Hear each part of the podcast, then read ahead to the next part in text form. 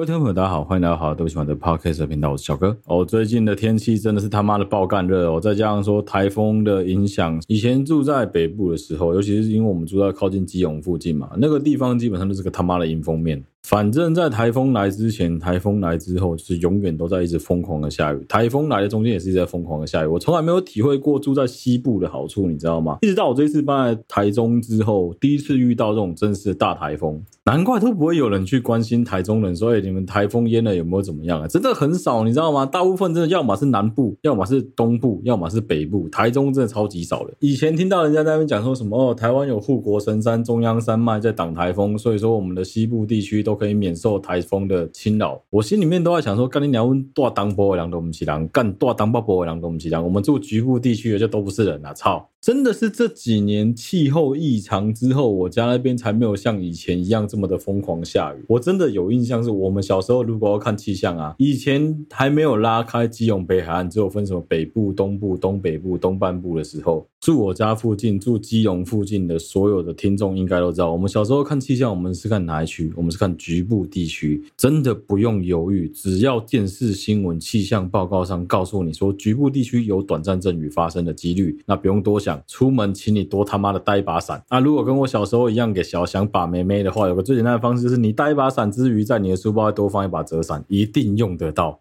我小时候曾经发生过一件事，就是因为我小时候在台北读书嘛，然后要回家都必须要坐长途客运，然后坐客运就基本上是要花五十五分钟的时间塞在高速公路上慢慢混回家啊。因为我家附近有火车站也有客运站的关系，所以不是所有路线的学生都会搭客运，也有蛮多路线的学生是选择坐火车，所以基本上会搭客运的固定就是那几间学校，什么中山女高啦、我们学校啦、育达高职啊，固定就是那几间学校。看来看去，美矮大概就是那些人。我真的印象很深诶，那时候有一次我一一个人坐客运，因为通常我们到我们家那边几乎都是客运的终点站，可能就是本来客运上塞满了三十几个人，最后到我家大概就剩下两个人、三个人这样子。另外要面对的就是一过戏子之后就开始疯狂的下雨，各种下，阴雨绵绵的下，大雨连篇的下，就是各种下雨。哦，那个诗真的是难怪基隆会是什么全台湾忧郁症自杀率最高的城市，这一点都不意外。好，总之呢，因为我有习惯要多带一把雨伞在身上的关系，所以其实常常是下课之后突然间开始下大雨。啊，跟我们同路线的很多女生同学、男生同学，通通都没有带伞嘛。这时候你就可以很帅气的把你的伞嘟过去给那些女生说：“啊，伞给你，我不用伞。”然后叭叭叭，你就赶快跑掉。然后因为我那时候的女朋友不是我们学校，那时候女朋友是校外的，就有很多人传说说：“哎，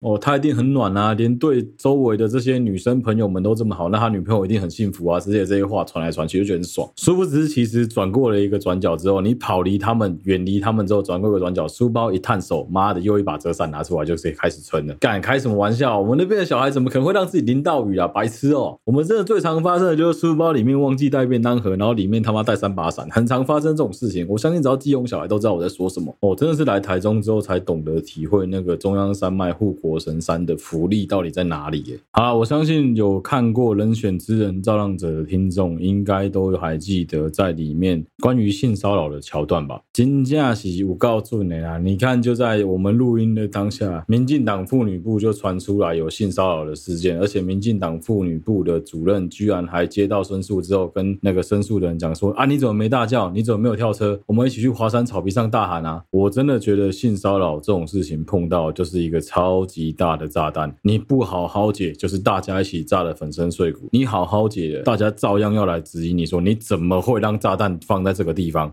想处理的好真的很困难，但是真的不能姑息。我不知道，我真的觉得台湾的性别平权，就是性平这个观念，真的还非常非常的落后。另外可以再讲一个例子啊，前几天的新闻啊，之前发生在那个宜兰的消防队队上，有一个女孩子在洗澡的时候，因为没有锁门的关系，有人家闯进去，就是对她性骚扰，而且是接近快要猥亵的行为了。结果你看那个国民党籍的宜兰县议员黄玉仪怎么讲啊？干，真他妈是个臭老头，他妈！讲这种鸡毛话，他说。啊，为什么要在那边给人家看？给人家看不一定是对的啊！啊，你为什么不锁门？你就是引诱人家犯罪嘛！干你娘鸡巴的这种他妈的臭老人，全身老人臭这种操你妈干话居然讲得出口，这个人真他妈有够恶心的！最白痴的是他自己知道他讲这种话绝对会出事。隔天记者去采访他的时候，黄玉仪怎么讲？黄玉仪说：“啊，我讲过这种话，我忘记了，诶我不记得我有讲过类似的话，诶你他妈是智障是不是啊？”我那个时候在警察局当替代役的时候，算是刚开始全。台湾所有警察都必须要带着密录器，就是类似行车记录器，然后挂在身上的那个小机器去执勤。那时候是强制全部都要带，而且全程不可以关机。因为在那之前，就是还没有强制带的时候，有很多警察是对他有利的时候他开机，对他不利的时候就关起来，或者说他想要偷偷的做一些可能有违法疑虑的事情的时候，他就把那个可以搜证的密录器关起来啊。我记得那时候勤教很妙，那时候每一次的勤务教育一定都会再三的宣导说，现在就是要在镜头下作业，现在就是在镜头下工作。你他妈当议员，你会不知道现在所有东西都直播，所有东西都上网，所有东西都上传了，这是他妈智障哎！我靠，是怎样？你昨天在议会质询的时候是开梦游模式是不是？那我们是不是可以大家来讲说什么？哦，你因为觉得自己不小心当议员啊，赚的有点多啊，所以要把你的全身上下所有身家通通捐给孤儿院。我们可不可以这样子讲？反正你什么都忘记了，那就随便大家随便讲嘛。真的是他妈的父全恶男哎！有够恶的恶哎！干，这真的是他妈全身老人臭酸味这种他妈恶心到爆炸的超级恶男哎！就到现在真的都还会有人的观念是觉得说啊，你活该啊，你裙子穿这么少，你被性侵是应该的啊，你裙子穿这么少，借人家看一下又不会怎么样，又不会少一块肉。干你啊！今天如果换作是你他妈的，我往你鸡鸡掏一下，看你会不会怎么样，对不对啊？干啊，你的那么小只，干借我们摸一下，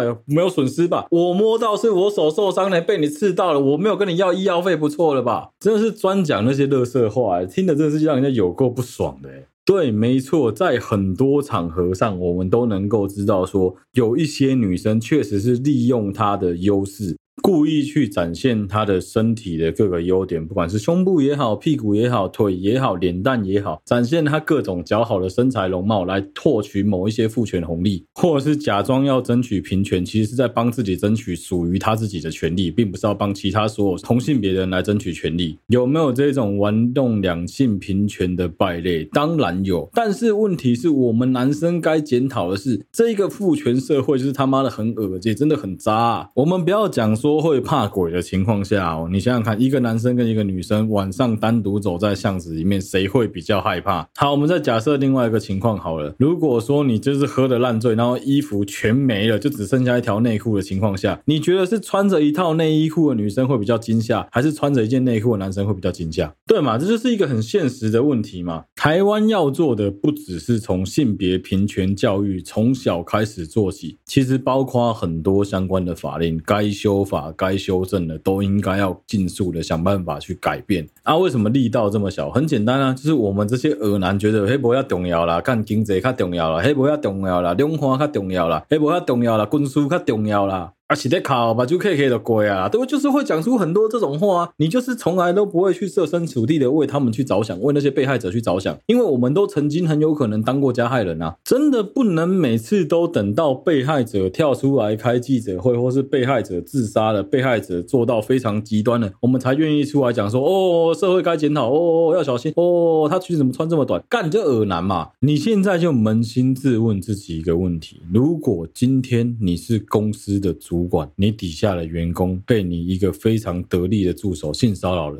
如果是你，你会怎么处理？大家都讲得很轻松嘛，对不对？干，大刀一挥把他斩了，很简单吧？有种人渣败类在我们公司有个屁用，对吧？他妈该斩就斩，该踢就踢，该让他滚蛋就滚蛋，最好是通知我们的 HR，昭告其他所有公司的 HR，这个人不能信，这个人不能用，这个人是个他妈恶心的性骚扰惯犯，容易吧？很好回答吧？好，我再把问题的难度加高哦。如果今天这个对象是你的好兄弟，是你的心腹，是这间公司创立以来跟你一起打拼的元老啊，他都到处跟你们放话说他想追那个女生，你们都以为他是在追那个女生，但其实他就是在对那个女生性骚扰。你也发现这女人来反应了，甚至你老婆都过来跟你讲，哎、他就是性骚扰了，你应该要处理一下啊。为兄弟我两肋插刀，为女人我插兄弟两刀，有种你插，你有办法插吗？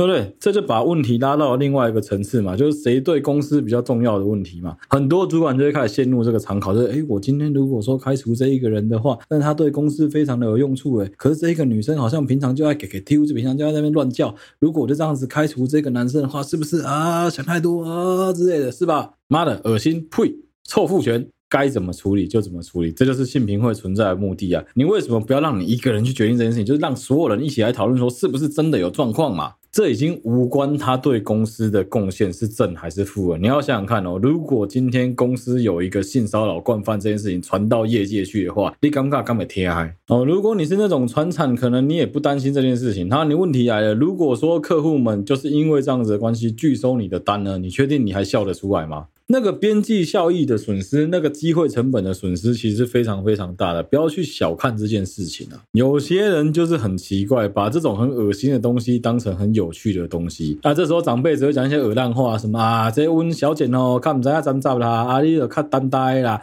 哎，无啥嘛啊，找囡仔卖想遐济啦啊，大家好来好去啦，好你一口干啊，干就我前面讲的嘛，有本事他每天来上班的时候，我往他老二捶一拳呐，有本事这样子玩啊。啊，不然就是我到处跟公司的人讲说，哇，那个小鸡鸡只有三公分啊，看你能不能接受，以后喊喊你都叫三公分三公分啊，你能接受这件事情吗？如果你能接受，我们再来谈后续嘛。今天的情况就是女孩子是绝对的弱势。我们就是要正视这件事情，我们就是要想办法去改变社会的这个风气，想办法让我们这些父权恶男们无所遁形。其实我运气很好啦，因为我职场上基本上我在船上几乎全部百分之九十九全通通都是男生，我们没有什么机会去性骚扰到女同事。Maybe 其他公司有一些女性的海上作业同仁，那我们公司没有，所以我就是蛮运气好，我不用去担心这件事情。我相信如果今天是我在公司上班的情况下，我的下属遇到这件事情，老实说，我也会不知道该怎么好好。解决这件事，有时候可能牵扯到派系，可能牵扯到说他跟你本来的关系好不好，牵扯到说他对公司的影响怎么样。他站在公司的立场，当然会希望这种事情大事化小，小事化无，所以就很麻烦。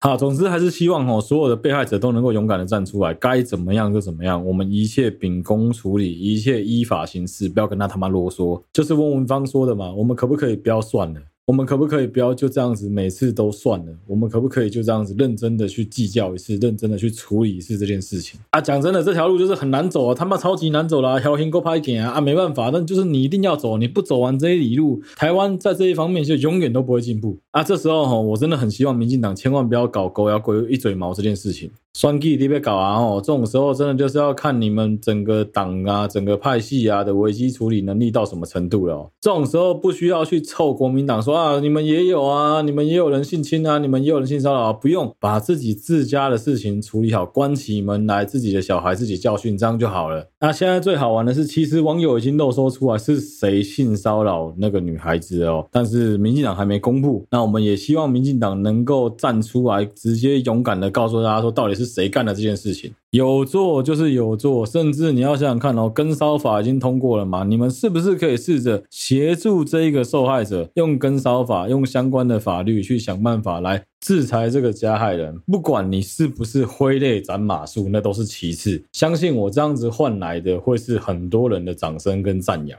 老实说，我觉得很难啊，这件事情没有大家想的这么简单啊。但是就是不是说完全没有努力的空间，也不是说完全做不到了。好，如果说你有在注意最近的一些垃圾新闻的话，应该注意到说，台中北区最近有一间新开幕的饮料店，连锁饮料店叫君茶，它里面最近有一个非常疯狂的行销手法，尤其如果是男生，应该都有看到哈。好了，对不起嘛，我先道歉，接下来我会用很多非常父权恶男的方式来形容这件事情，如果你听不下去，那我也没有办法，所以我先道歉。我先讲我的感想，就是何必呢？何苦呢？你一个女孩子好端端的，为什么要靠肉奶？为什么要靠性？暗示甚至是疑似好像要有性交易的行为来帮你朋友的饮料店充人气呢？我觉得这样子完全是在模糊焦点啊！然后这个是官方的观点哦，接下来换我的个人观点哦，我个人观点非常恶心哦，就是这个女的他妈的谁碰得下去啊？啊，不是啊，靠背哦！你们稍微看一下他的照片好不好？他那个照片已经修到就是时空扭曲了。你知不知道在爱因斯坦的相对论里面，你看一下所有的黑洞的理论，怎么样的情况下会导致空间跟时间都扭曲？就是要在黑洞的最内侧那一圈的地方，因为引力实在是太大了，大到最后会导致整个空间全部扭曲。你看那个女的多厉害，她成功的做到了爱因斯坦想要做到的事情，成功的在她照片里面制造出了一个。人造黑洞，诶，为什么你要不敢用你的真面目示人，然后要修图修成这个样子，然后才敢放到网络上来叫大家说哦，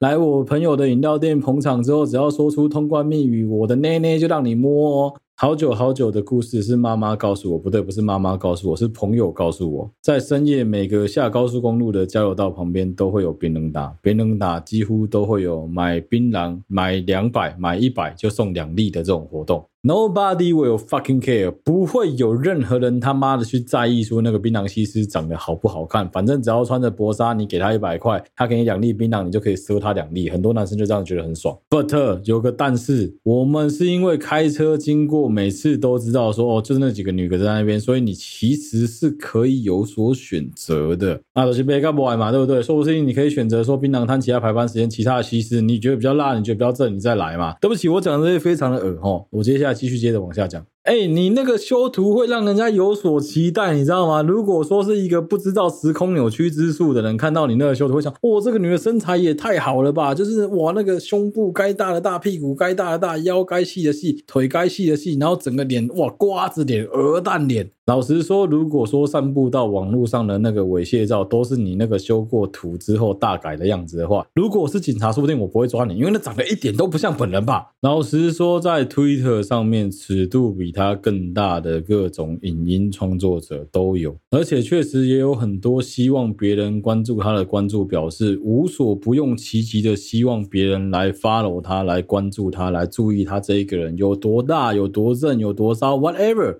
但是我真的觉得用这种方式帮你朋友的饮料店宣传是非常非常愚蠢的一个行为。如果那是你自己个人的行为，就是粉丝见面会这种感觉的话，我可能觉得说，好啊，那你送的喝啊。但最白痴的是，他也连累到他这个饮料店的，不管是不是朋友，他也连累到人家。因为基本上军茶是想要直接收回商标的，也希望对方能够不要再使用他们的这个名字来做注册，或是不要使用他们这个名字来继续开下这一间店。严格说起来，这样子很难讲啦，所以我觉得要打官司才知道。但我觉得这个真的有可能会算是这个加盟主违约啦，因为你就是知道你朋友这样子做，然后你也没有及及时的去制止他，而且看起来有蛮多影像，就是他跟那些男孩子拍了很多猥亵影像，应该是在那个店里面。哎，不是啊，你们稍微挑一下好不好？虽然说我觉得这不是重点啊，干真的不要这样子，他妈的有免钱的你们就这样子吃，你知道免钱的最贵的道理吗？好，对不起嘛，我知道我不该这样讲话，但我真的就是忍不住靠北，就我不知道为什么，到底为什么那个长得这么不好看，你们为什么要这样子虐待自己的眼睛？为什么要这样虐待自己的手？为什么要这样虐待自己？我真的不懂哎。当然不是说什么我长得不好看的女生就没有人权啊，长得不好看的男生就没有人权啊，他不好看他就不能够出来这样做。没有，你对你自己的身材有自信那是好事，但很明显他对他自己的外貌是没有自信的。如果他对他自己外貌有自信，他干嘛要修图啊？好，这件事情点到为止，我们不要再深入讨论，免得到时候我被人家骂。好，对不起嘛，算我怕了。那我们接下来哦，顺着修图，我们就继续往下讲一个我之前其实非常有兴趣的东西，就是 AI 绘图的部分。很多人都知道，我们每一集的封面图都是我自己用小画家一笔一画画出来的啊。如果不知道或是没有听说过也没有看过的听众，哎，可以去我们的 IG 看一看。你没有听错，所有那一些图都是我用小画家慢慢的描、慢慢的画、慢慢的格给它格出来的。当然，每一张图、每一张照片一定会几乎都会有参考标的啊，比如说我找。明日花找网络上的 coser 啊，找各式各样的图啊来做参考，但是大体上全部都是出自我自己的手跟滑鼠而来的。所以那时候我看到 AI 绘图的时候，其实我是觉得蛮新奇的，我也觉得蛮好玩的，甚至我也有想过要不要来试试看。稍微认真研究了一下，哇，那个真的是一个非常非常大的坑啊！我有朋友开始在练习用 AI 画他们家的一些美术的东西，我也看到了台湾最爱找一些小模来帮他们的保险套做代言的玩龟字套，终于。开始改使用 AI 了，因为他们里面有一些小模，就是你如果仔细去看他的照片的话，他本人根本不是长这样，那个修图真的是修超级大的，就跟我们之前极速有讲过那个去健身房帮人家代言，把人家健身房老板吓坏那个女生一样，你知道就很多这种照妖镜诶，我真的觉得玩龟蛮聪明的，他现在为了要避免掉这个就是本人跟照片落差实在是太大的问题，他现在干脆直接全部改用 AI 了。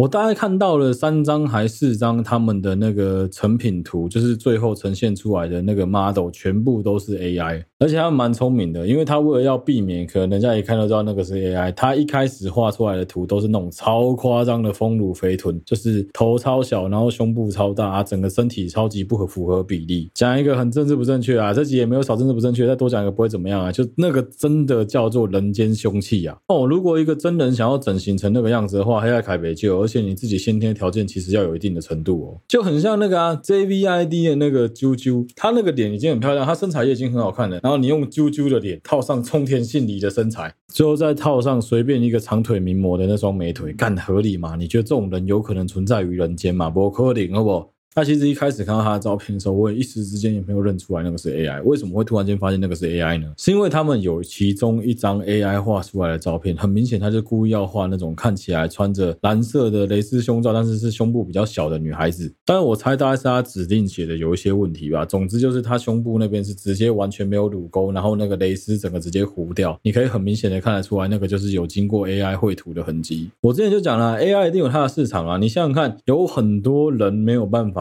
达到的那个美，是不是靠 AI 就能够达得到了？你在那边追求什么极致的妆感？啊，网络上有的真的神人很屌啊，就是他可以靠化妆再加上灯光，让自己看起来像 Lisa，甚至是让自己看起来像是 Blackpink 的四个不一样的成员，那个真的很厉害啊！这就是一个未来不可逆的趋势啊！我也不会讲说什么，呃，我喜欢手绘，我不喜欢 AI，不会啊！干讲真的，如果说以后我可以全部用 AI，我也会想要用 AI 啊！靠背开机指令下下来的货啊！我跟我说要几张图，等下尾半点钟，尾三点钟，对我笑一共。那我现在还想画，就是我觉得我画起来，我自己觉得看得很赏心悦目，我觉得我看得很爽。那未来怎么样？未来再说，好不好？好，接下来这一集要来聊一个我个人觉得比较沉重，那我也花了蛮多时间在做功课的一集内容。这原本是上集就想讲的东西，但是因为上一集篇幅的关系，所以把东西挪到这一集来继续接着讲。上一集我们讲到了王心凌、杨丞琳、张韶涵他们到中国去工作，其实有蛮大一部分说不定是逼不得已的这一件事情。你没有了任何的选择权，你没有了退路，你选择想要再红一次，那唯一的机会就是去中国嘛。那大家知不知道有怎么样的一群也是这样子选择来台湾的？就是我们很多人的祖先啊，我们共同的那些汉人祖先们啊。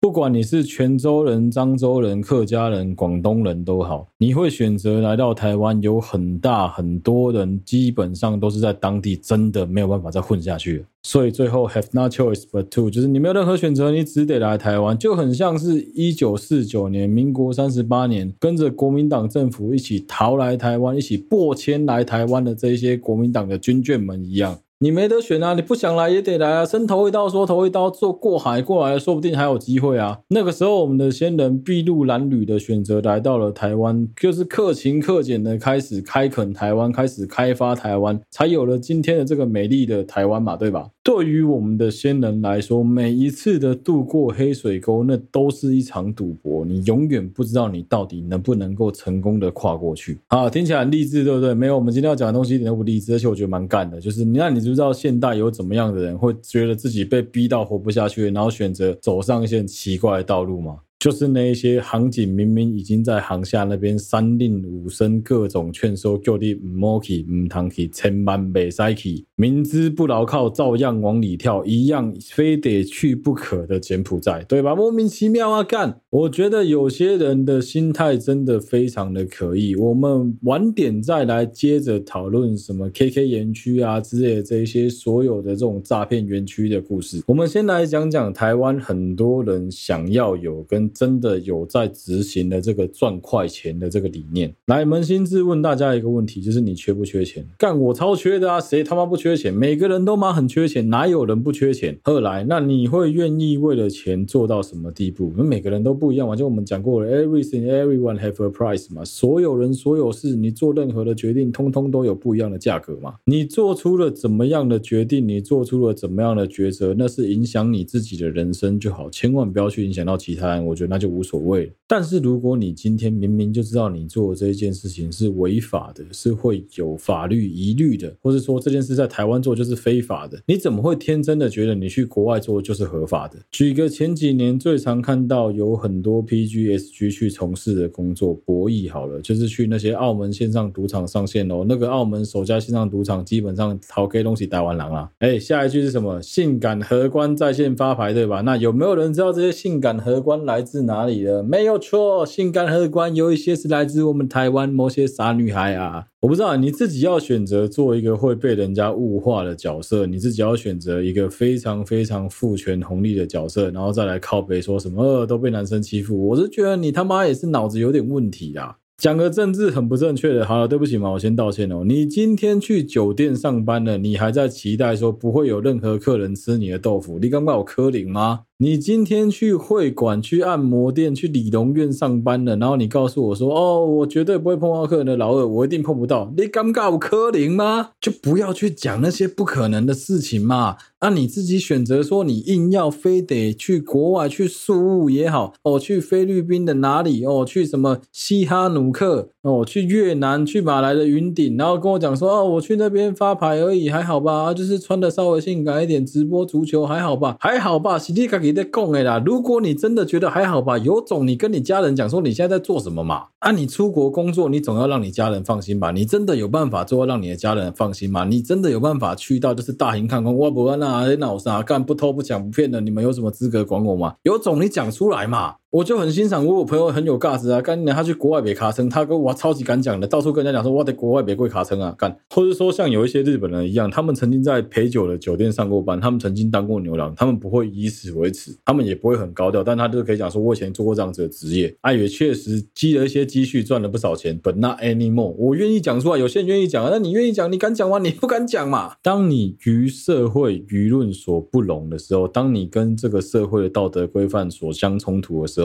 就不要。把话讲的这么满，尤其你明明就知道你正在做一件铤而走险，在台湾是犯法，在台湾是非法的事情，你就不要讲雷法像你做这件事情明明就不偷不抢不骗，没有什么错，你那只是在玩文字游戏，钻法律漏洞而已。我有朋友在做博弈诈欺，他就可以讲得很理直气壮，讲说什么啊，我开这平台也是卖来胜啊，你自己要来胜啊，钓几口袋赛，给他钓不出来啊，再来催我，我说关我屁事哦。他就会直接告诉我说，他就是利用人性的贪婪在赚钱啊，就是有很多傻瓜赌球去玩球板的时候，就是一开始尝到一点甜头之后，就想要丢很多，想要 all in 啊。啊，讲真的，all in 到最后几乎是死一片啊，所有人都知道啊，干路边摊十赌九骗嘛，对不对？赌神二有看过吧？啊，你是白痴吗？这不是转蛋呢？你以为转蛋法通过，他会公布几率哦？他是干嘛告诉你他的胜率多少？那完全都是靠他们网络在操作的，完全都是他们数据可以做 override 的东西，你怎么会敢信啊？啊，你赌赢了，我说伺服器防线中，伺服器维护中，我没有投注到啊，对不对？你赌输，我都说，哎哎哎，钱来哦，钱来哦，你怎么可以没有给我钱？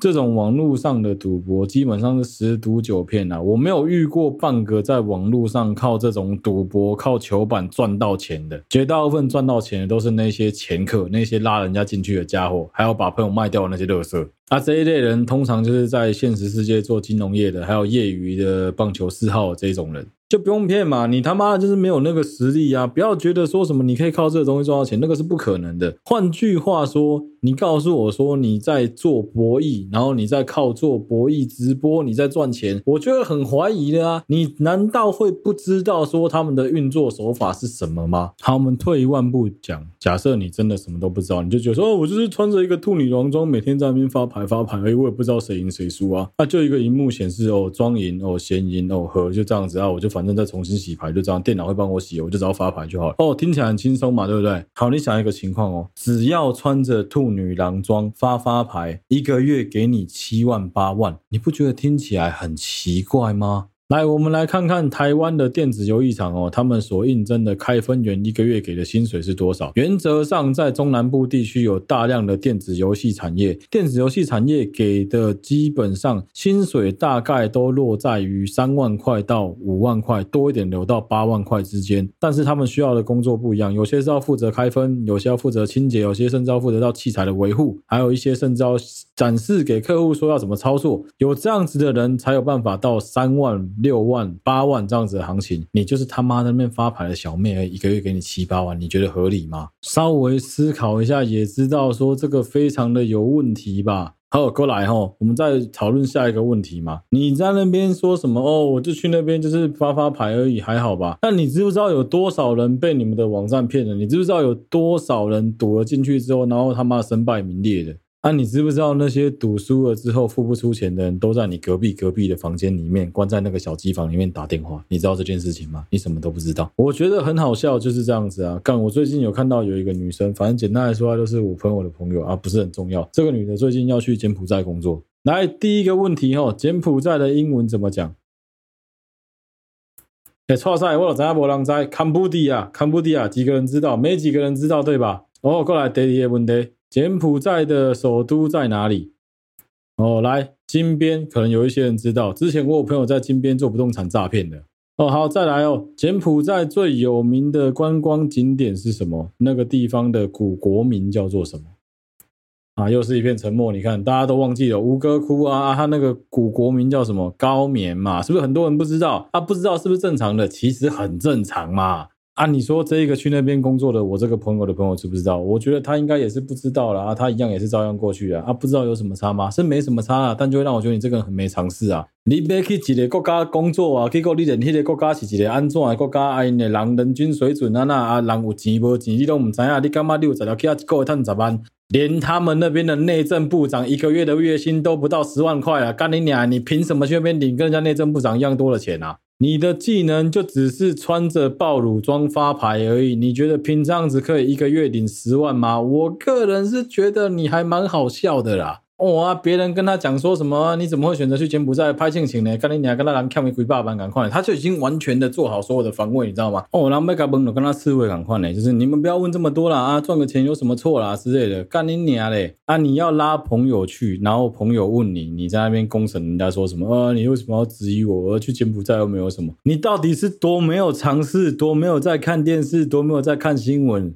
我真的觉得吼，台湾政府吼，真的干脆应该要吼，让那些所有去柬埔寨的人签一个切结，就是只要你是自己自愿签的这个切结，你就是没有任何人的强迫你之下，你选择搭上飞往金边、飞往西哈努克的飞机，然后入境到了柬埔寨这个地方，那就等于说你自动的告诉政府说你是自愿的。如果你发生了任何意外的话，不需要中华民国政府利用任何中华民国政府的资源来营救你。你敢签无？干你一定唔敢签吗？为什么你唔敢签？你就知影有问题，无你哪有可能会唔敢签？可能我的观念真的比较极端一点，但是你要仔细的思考，台湾每年到底要浪费多少的资源去救那些明明就知道去那边有问题、明知山有虎，偏向虎山行的这些白痴们？不是嘛？你就知道一个道理啊！不入虎穴焉得虎子。下一句什么？一入虎穴不得好死啊！那、啊、明明就知道，你还要去干？你到底他妈脑子多有问题呀、啊？不要讲的这么好听，什么爱都唔知爱的红喷气的笑脸呢？搞不清楚状况，靠北！现在新闻已经洗成这样子了，你还搞不清楚状况？好，来，为了怕真的有听众到现在还搞不清楚我们在讲什么哈，我们来跟大家聊一聊柬埔寨的猪仔事件到底是怎么一回事啦。哦，简单来说呢，就是台湾人、中国人还有很多外国人，最后都很容易被骗去的一个诈骗的天堂，叫做柬埔寨这个国家。柬埔寨这个国家他妈的超级穷，它隔壁是寮国跟泰国，相较于泰国来说，它真的是穷到一个靠北的境界。然后加上说呢，以前他们是被血腥统治很长一段时间，所以它国内的民生状况真的可以讲说就是他妈的民不聊生。这几年，当然慢慢的随着中国的各种力道加强去帮忙，的确有好一点。好，问题来了，他们政府贪污的情况非常的严重，所以基本上只要有什么犯罪的事情，没什么事是钱不能摆平的。如果有，那就是你钱花不够。那前几年，不管是在台湾还是中国、香港、澳门地区，都是在严厉的打所有这一些诈骗啊、诈欺啊，或者是赌博啊这一类的非法的问题，所以也导致很多这一类的帮派组织因此逃到了东南亚，也就是柬埔寨去成立他们的小王国。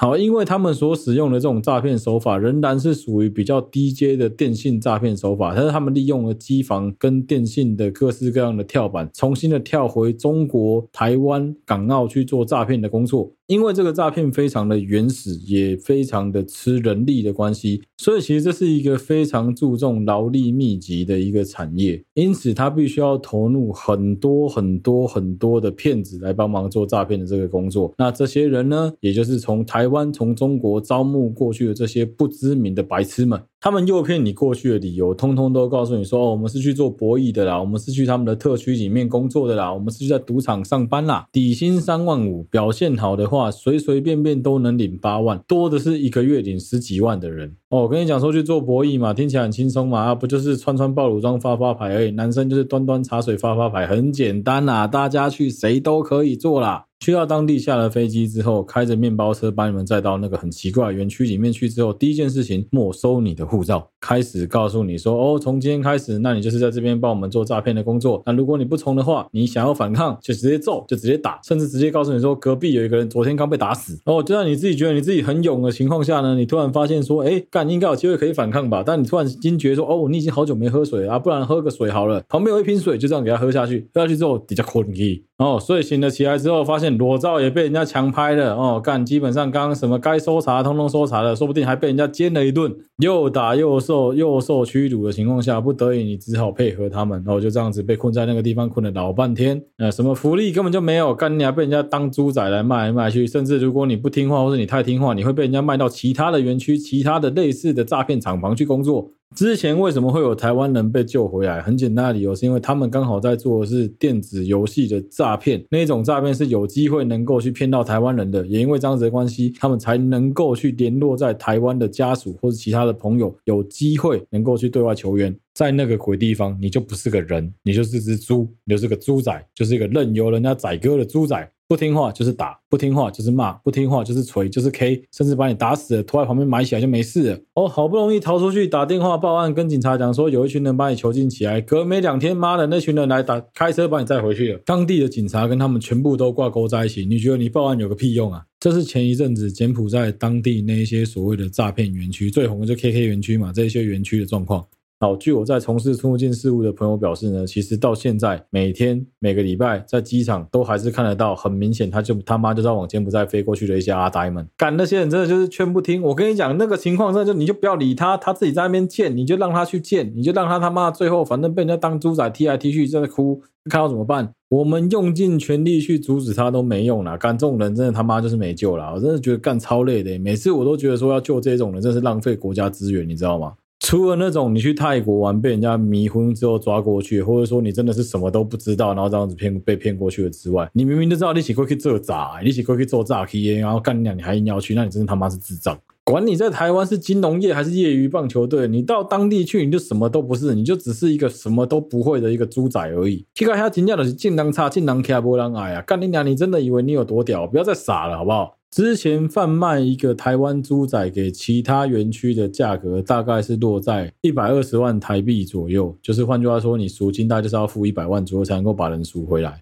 但是听说最近因为台湾政府非常大力的在抓，在想办法先营救这些人回来的关系，还有就是台湾人真的很刁，也很难管，所以现在台湾的那些猪仔的价格，听说已经被压到了三十几万台币不到，干真的是他妈人命超级不值钱，三十几万台币就能够把一个猪仔找回来了。而相反的中国人呢，中国人的价钱听说现在已经拉高到快要两百万台币，为什么？因为中国人奶超好懂，变得又不反抗又乖。干，想一想是很悲哀，你知道吗？就是我们在这方面干，你俩真的是超级无敌的烂欸。不是啊，真的就不要去就好了。为什么你一定要去，然后再浪费资源？干你俩政府还要浪费？哇，我们要花三十万把你赎回来，到底是为什么？你这家伙在台湾是不是一毛税都没有缴过？然后我们要浪费税金把你赎回来？为什么？为什么？到底为什么？我是很认真的觉得，当他选择踏上飞往柬埔寨那一班班机的时候，他就已经没有人权这种东西了。现在当地的园区很好玩，现在当地的园区分成了好几派，有一些比较重管理的那种诈骗园区，因为他们要避免中国政府介入去大力的扫荡，所以其实他们现在非常非常的低调。有越来越多这种诈骗公司去比较强调人性化管理，也据说确实有一些台湾人去那边现在过得比之前好一些些了。哎，台湾人也不是笨蛋啊，去那边为了要让自己的薪水高一点，待遇好一点，很多人假装自己是福建仔，绝对不敢跟人家说他是台湾人啊。啊，干这不是很悲哀吗？你他妈的在台湾好歹是个人，你去那边直接当条猪当只狗啊！干这他妈智障欸！钱没赚到就算了，你他妈连命都快没有了，这才是重点吧？所以我真的不太能理解我那个朋友的朋友到底为什么会想要去柬埔寨这个地方工作欸。这个世界上可以让你去做博弈的国家明明就这么多，最有名的就菲律宾的宿务啊，菲律宾到处都嘛可以去，你干嘛一定要去柬埔寨啊？莫名其妙欸。虽然说我知道有一些立委很无脑的一直在讲说什么啊，台湾政府应该要大力帮忙，大力去营救这些人啊，这些人通通都是无辜的啊！你自己去仔细想想看，当年他们的爸妈挡他们，他们的家人挡他们的时候，他们是什么嘴脸，好不好？对，没错，我觉得台湾政府真的很没力，我们没有办法去完完整整的控管这些诈骗讯息，甚至有很多这些被诈骗的民众，其实他就是欠了地下钱庄，他就是欠了这些球板的钱之后，不得已之下被签约说啊，不，我这个柬埔在工作后啊。就跟日本能不能漫画《赌博默示录》那个男主角去南非挖钻石一样，有没有？就是不得已就去当自己烂命一条的廉价劳工吧，反正就是一搏嘛，总有机会可以让你拼回来嘛。你不觉得干听起来很悲哀吗？我是真的很不能理解，我也没办法体会说怎么样的人会傻到想要去那个地方。我只能说他们真的很有可能是走投无路，没有任何的选择。但是相信我啦，人生是你自己的啦，怎么样你一定都还会有更好的选择，绝对比你去柬埔寨都还要更优啦。我真的不懂你怎么会期待一个人均所得不到台湾四分之一的国家，然后那个地方的人能够让你赚到在台湾四倍的薪水，四四十六十六倍的差距，你打个派去哦！然后这你都不觉得奇怪？各个网红大力的在他们的频道帮政府宣传说不要去柬埔寨，不要去柬埔寨，不要去柬埔寨。看你娘，你们还是要去，真是莫名其妙哎！到底是怎么样啊？现在那个地方的环境就很简单，那个就叫做为奴为工，男盗女娼啊！你自己想想看。看嘛，他跟你讲说，你去那边是高薪包吃包住啊，把你骗去之后呢，就最简单嘛，抵债劳动嘛，强制劳役嘛，割你器官嘛，当性奴隶嘛，干你怎么还会想要去这种地方啊？那些人蛇集团的伎俩，就是把你们这些一穷二白的人，好像背后没有任何东西可以做啊，我不去也不行的这些人骗到那边去之后，再转卖，再转卖，再转卖，利用这些方式来赚钱，反正你就是被当成人口贩子、人口贩卖的一个对象而已啊，你知道吗？协助人口贩运是。等同人口贩运是可以判七年的徒刑的。即使你只是在网络上用你自己的社群协助招募，问人家有没有人想要跟你一起飞，有没有人想要跟你一起去柬埔寨，我跟你讲，这都能够算是人口贩运的范畴里面。真的不要再助纣为虐，不要再当这种帮凶了，好不好？妈，真的脑子有问题耶。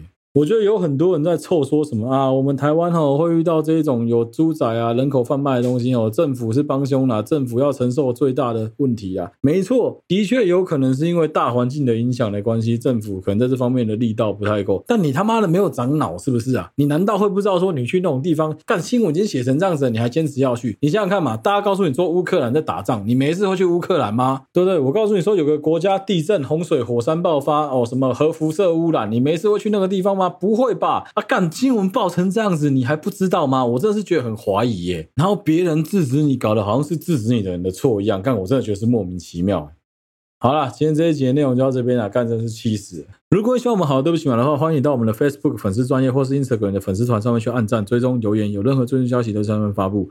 如果你使用的是任何一个 Podcast 的平台，都欢迎在上面帮我们五星按赞、追踪并分享给你周围所有的朋友。好，对不起嘛跟穗雅仍然在同步的增出文字稿当中。如果你有任何的想法、有任何的观点，都欢迎你投稿到或私讯到我们的小盒子，不管是我或是我们的工作人员看到，都会帮你做回复。谢谢大家收听好，对不起，我的 Podcast 频道，我是小哥，我们下期再见啦，大家拜拜。